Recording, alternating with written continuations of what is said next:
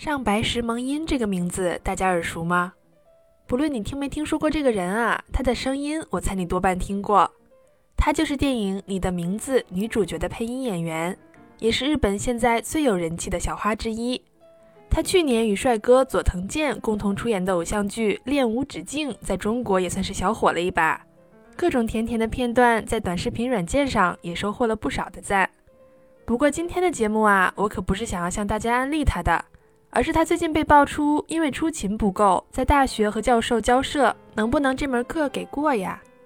没想到大明星也和咱们普通人有着同样的烦恼，而且不仅如此，上白石萌音的情况更加紧急，因为今年已经是他进入大学的第七年了，而他的大学规定，本科最多只能再学八年，否则可就要被劝退了。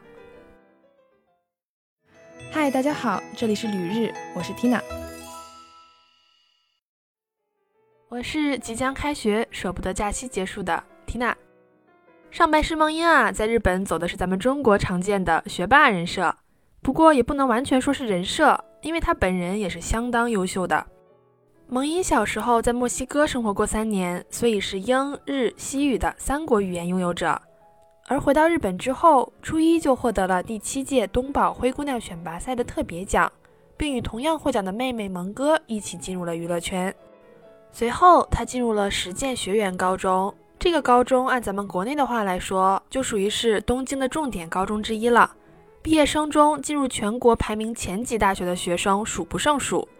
萌音也不负众望，考进了明治大学，并且在入学时风风火火地表示：“我要平衡工作和学业，两不耽误。”但现在看来呀，作为一个当红艺人，上白石萌音想兼顾学业和工作的愿望似乎不太可能实现。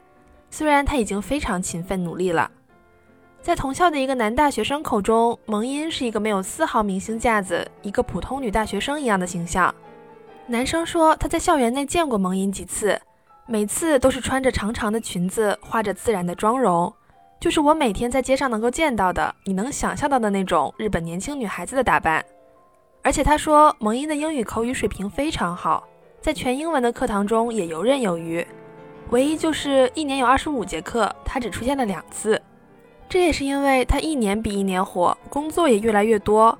作为主演，在剧组一待就是好几个月，休息的时间都没有，更别说上课了。不过说到为学分苦苦挣扎的明星啊，可不止上白石萌音一个人。花了七八年才毕业的明星有很多，比如说桐谷美玲、土屋太凤等等。没能坚持下来，选择中途退学的就更多了。比如说，考上了早稻田的广末凉子、福原爱、芥雅人都因无法平衡学业和工作而退学了。